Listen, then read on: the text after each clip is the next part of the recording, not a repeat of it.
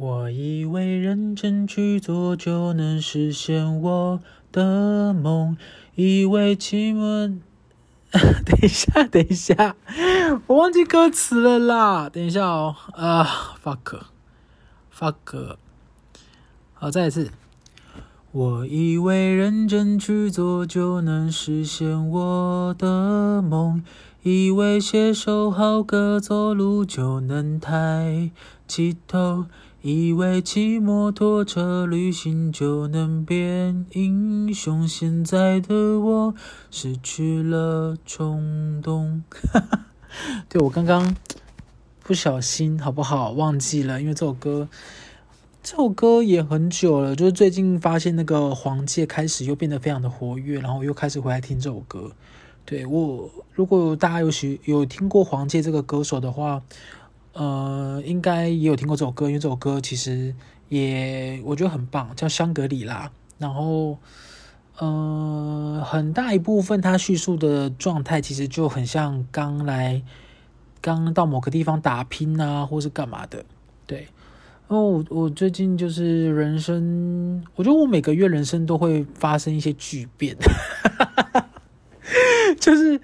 我们我我其实近期有发也发生了很多巨变，好不好？然后也是因为就是在在在发生这些事情的状态，所以我们就是要一直不断的处理啊、面对啊或干嘛的。因为我是一个呃，我是一个其实喜欢被管的人，对，我其实恨不得就是这个世界有一个规则。然后我就是照这个规则走就好，因为我就是一个很懒惰的人。然后再加上，呃，我从从小到大我都是这样子过来的。对，我，我记得我在昨天哦，就是因为我前两天刚好回高雄，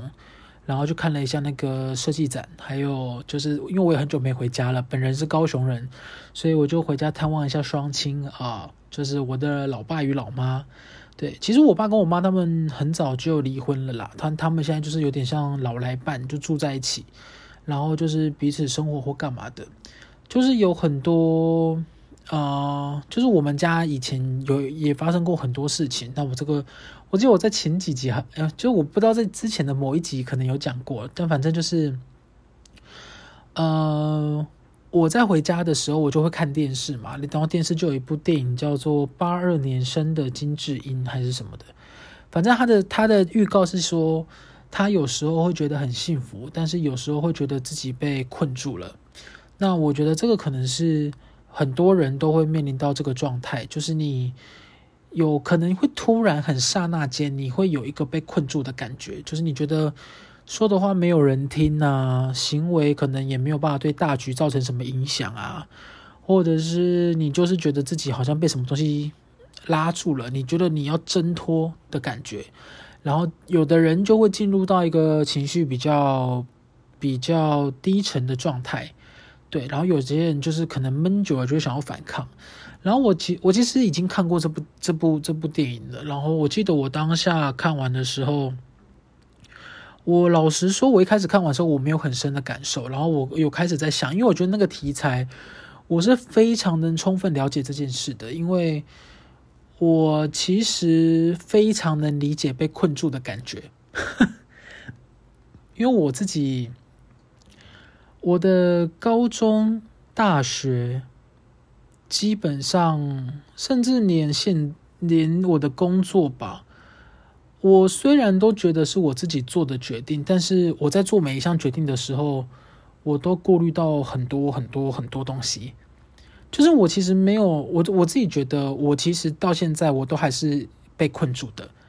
就是我没有，我没有真的觉得我自己有很幸福的时刻。当然，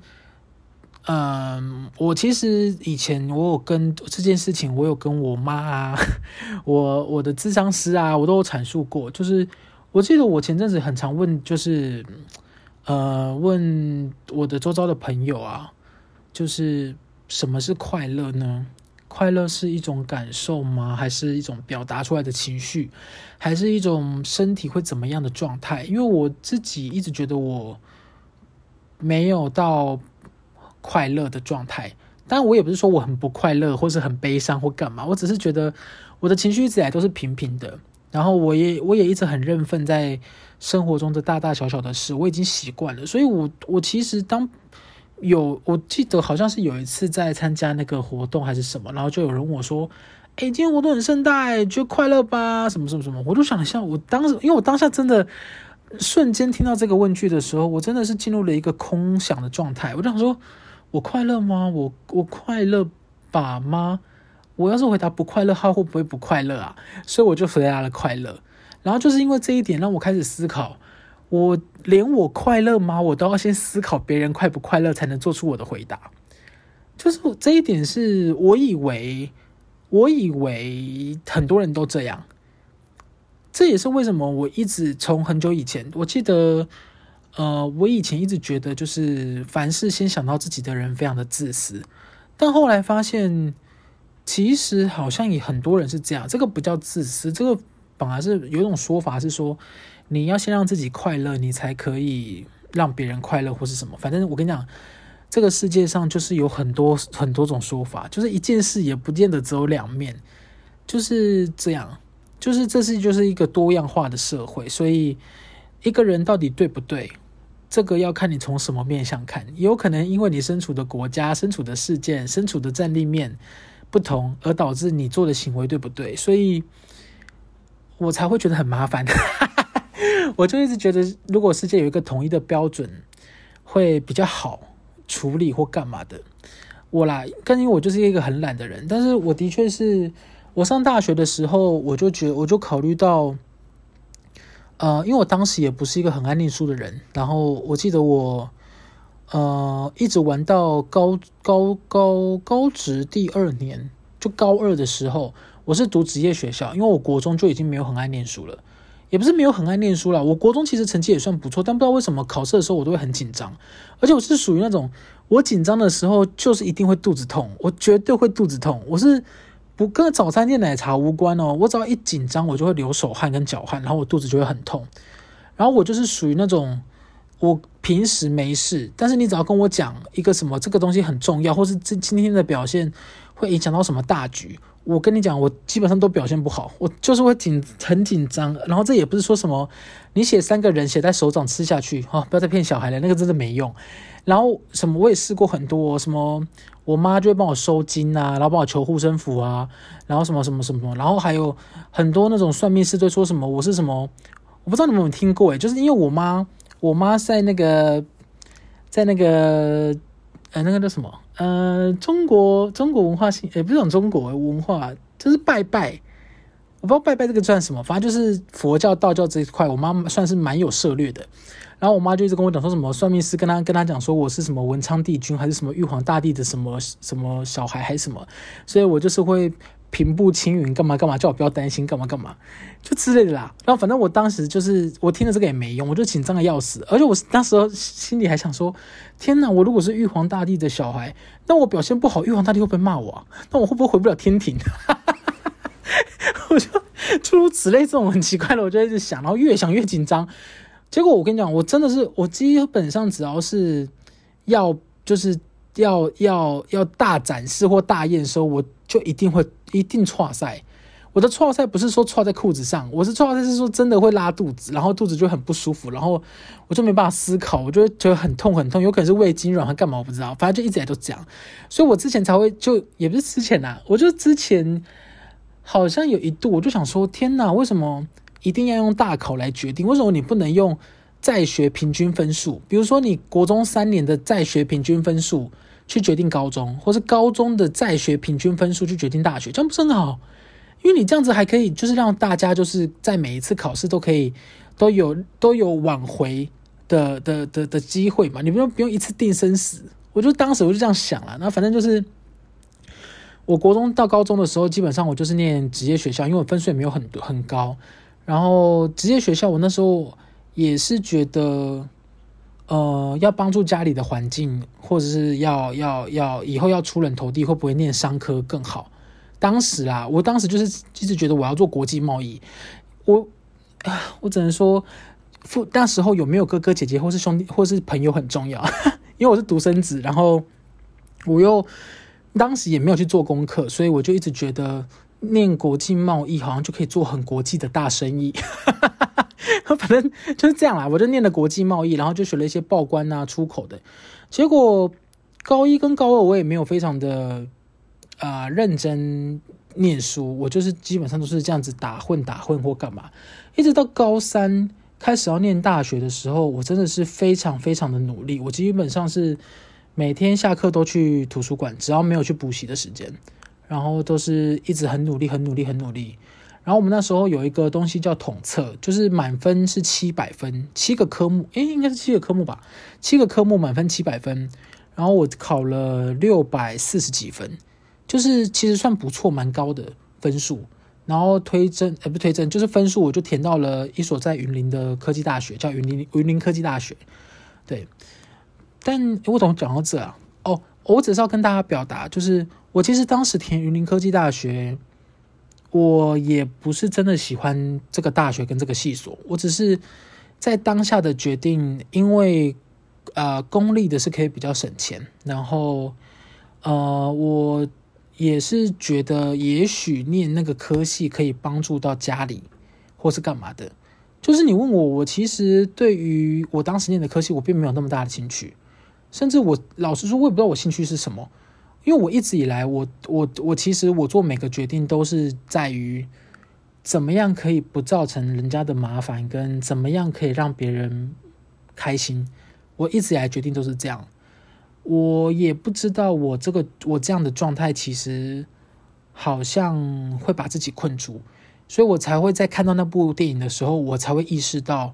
原来我一直是自己是困住的，就是我没有觉得我自己真的很幸福的时刻。我的很幸福的时刻是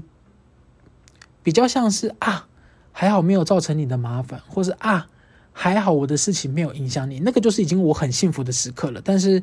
那个比较像是心里的负担少了一点，不是说会有一种我不知道诶，我到现在也不是很确定幸福是什么意思。我之前有问过那个一些比较呃乐观正向的朋友，他们就说你在快乐或幸福的时候。你会，比如说，你会假设是自然的很想笑，或是有时候你看那个笑话会会直接大笑出来或干嘛？我就在想，我到底有没有这个时刻？我其实暂时是真的想不到。你如果是说突然很痛，我倒是有，比如说像什么你的小拇指踢到床啊这种，这个不可能没有人经历过吧？小拇指很容易踢到任何东西，然后就会很痛，或者是什么男生的那个。呃，就是弟弟被被踢到，这也很痛啊！这是瞬间发生的，这我也很痛。然后我在想到底有什么瞬间很快乐的吗？我就在想，然后我朋友就说不，哎，那你现在如果直接看到一百万美金，你会快乐吗？我就我就想说，天哪！我第一个想法会是，那那一百万美金是谁的？是我可以拿的吗？如果那一百万万美金是给我的？我可能第二个想法是，那我之后是不是要做一些事情来补偿？就是我可能下辈子要下地狱或干嘛才能得到这一百万美金？因为它是，这是不义之财嘛？也不讲不义之财，那个就是你平白无故拿到的，你不知道会牺牲什么嘛？对，我就因为我不相信世界上有什么什么免费或者是天下掉下来的什么啊？不是有句谚语，什么天上掉下来的什么？叫什么啊？啊，反正就是在形容一个。一个事情不可能平白无故得到，我也是这样想的。我我我的人生观就是这样，然后我就一直都是这样。然后我从出社会到现在，就是我的人生观一直都是维持这样。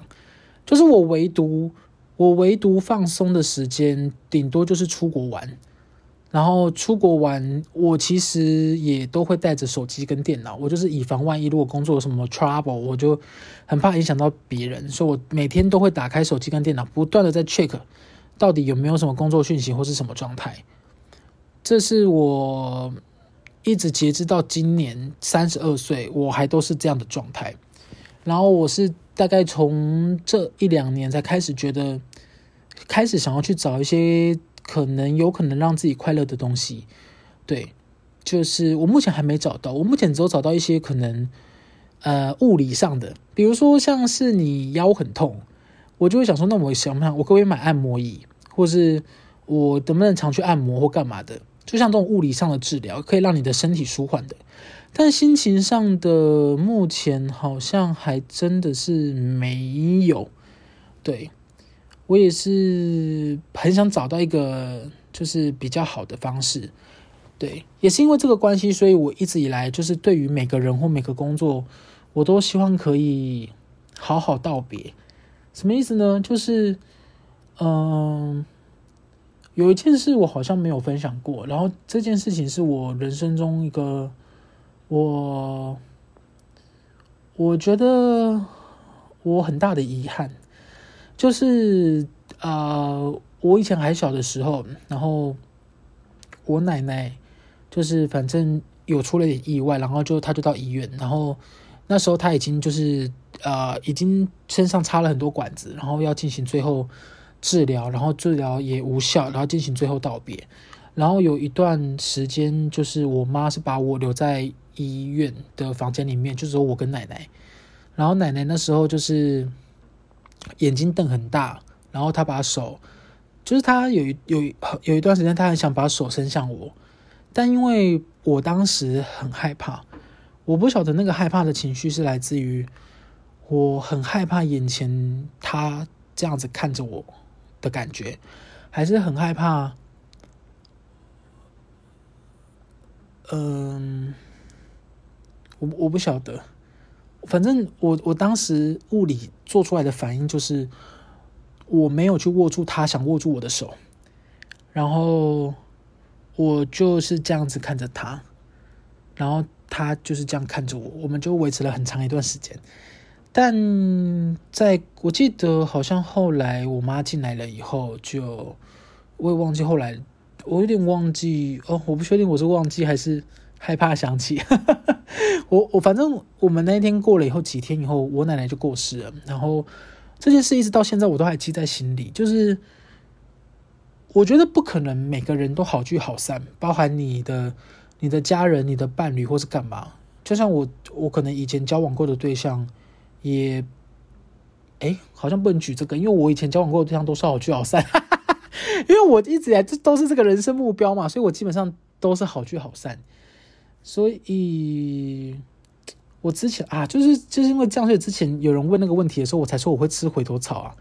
因为我我真的就是好聚，我都是好聚好散的，就有可能真的是因为可能生涯生涯目标规划不一样，或者是有什么理念不合，或者是有什么没有办法解决的，才会分手。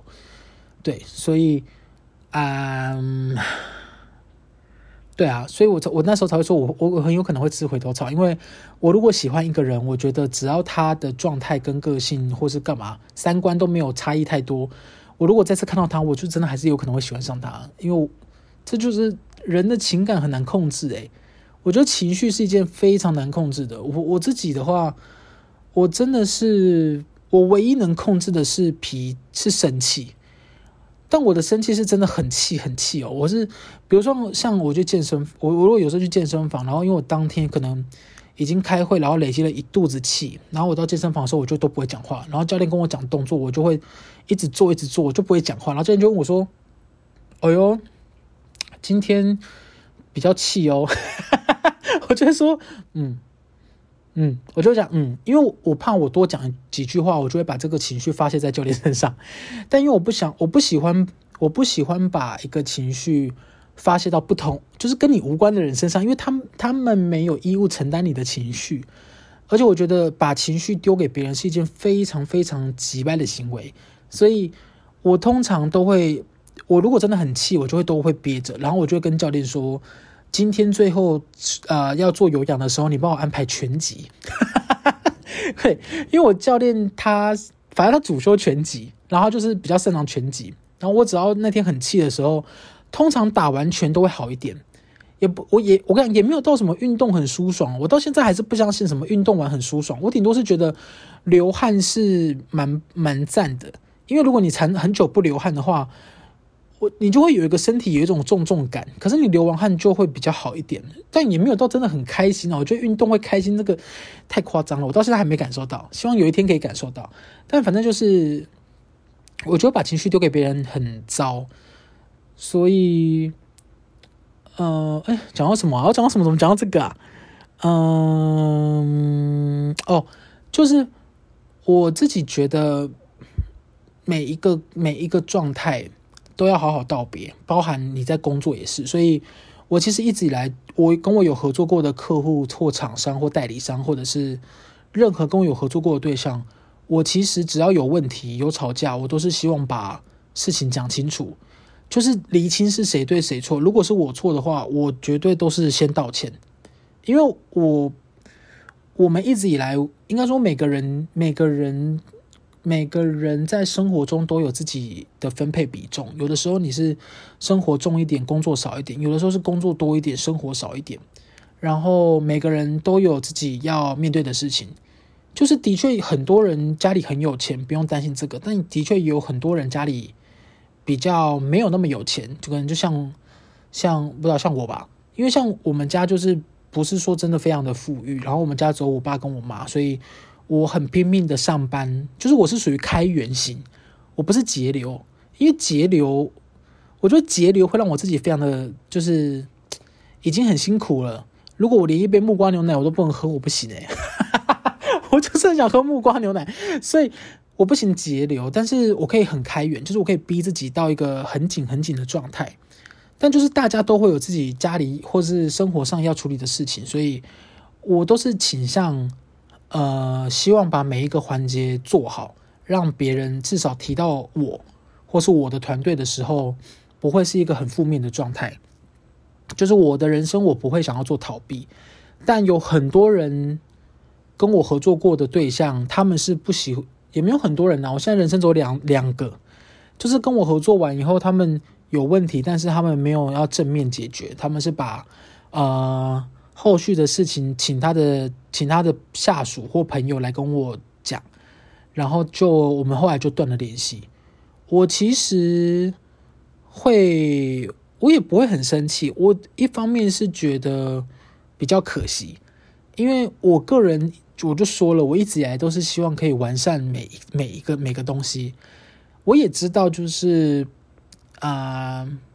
我们不可能每件事情都做得完美，但我们没有完美，我们就只是要完善，对。但是其实很多人就没有这样想，然后这个也不能勉强别人，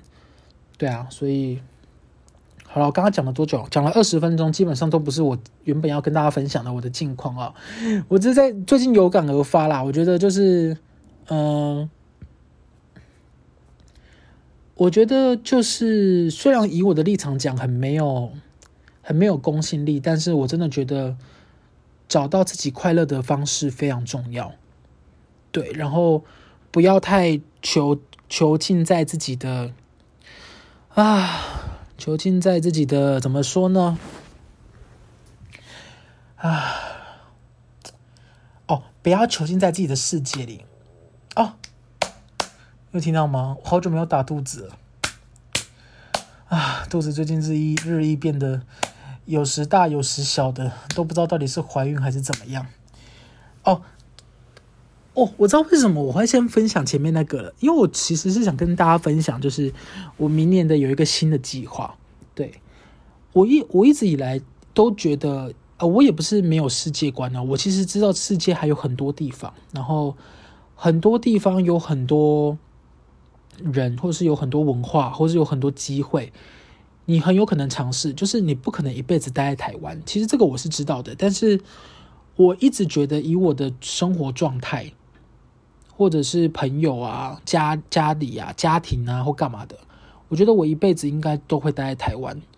所以我其实没有想过原本这个规划，一直到。前两个礼拜吃饭的时候，呃，有两个跟我认识比较久的朋友，他们两个也是我出社会第一份工作的同事，然后一直到现在我们都还有在联系。然后原本是大概饭桌后吃完饭，然后大家两个在打，他们两个自己在开玩笑，就说：“天呐，他们两个有好多假，要不要要不要出国啊？干嘛的？因为反正现在就是疫情有比较放宽的一一些政策。”然后我们就开玩笑说。还是我们去欧洲，然后我就想说：天哪，欧洲，欧洲这两个字根本跟我人生完全完全搭不上，因为我我的人，我这个人，我这个人长得很不像在欧洲出现的人，我这个人就是适合在淡水、巴黎或者是兰屿这种，就是我很我自己都没有办法想象我在欧洲，你知道吗？我没办法想象，而且我讲不出那种，你知道我我以前一直觉得讲出那种话就是很很帅，比如说什么哦哦，你问我在哪吗？哦，我在哥本哈根，这种我很喜欢举这个例子，因为。哥本哈根真的是我一辈子都，我就是觉得我讲不起来，我也不会讲说什么哦哦，我在我在匈牙利耶，没有诶，我不会，我真的，因为我我真的我然后我我即便我现在有出国，我都是只在亚洲，就是顶多韩国、日本、泰国、香港这种，就是轮流跑，我根本就不会去到亚洲以外的国家，所以我根本无法想象。我之前一直很想去冰岛，然后我其实后来有一段时间哦，顺便跟大家分享。我后来有一段时间在自我挖掘跟反思以后，我发现其实我根本没有想去冰岛。我之所以想去冰岛，只是觉得大家都大家都觉得去冰岛很酷，所以我要不要也去一下？因为我就说了，我其实人生都是我自己觉得我很考虑到我周围的环境或是人，所以大家都觉得很厉害的时候，我就想说，那我是不是人生也要去一下？然后我就想说，好吧，那如果人生要去一下，好像也不错，因为反正我也没有出过国。我先说，我其实也是那种，嗯，比如说有人跟我讲说什么，哎，你一定要吃，或是你一定要去，我是我是我是没有在差小这种的，就是我不相信有什么东西一定要吃啦，我也不相信有什么地方一定要去，我只是觉得好像自己也没有去过那么远的地方，然后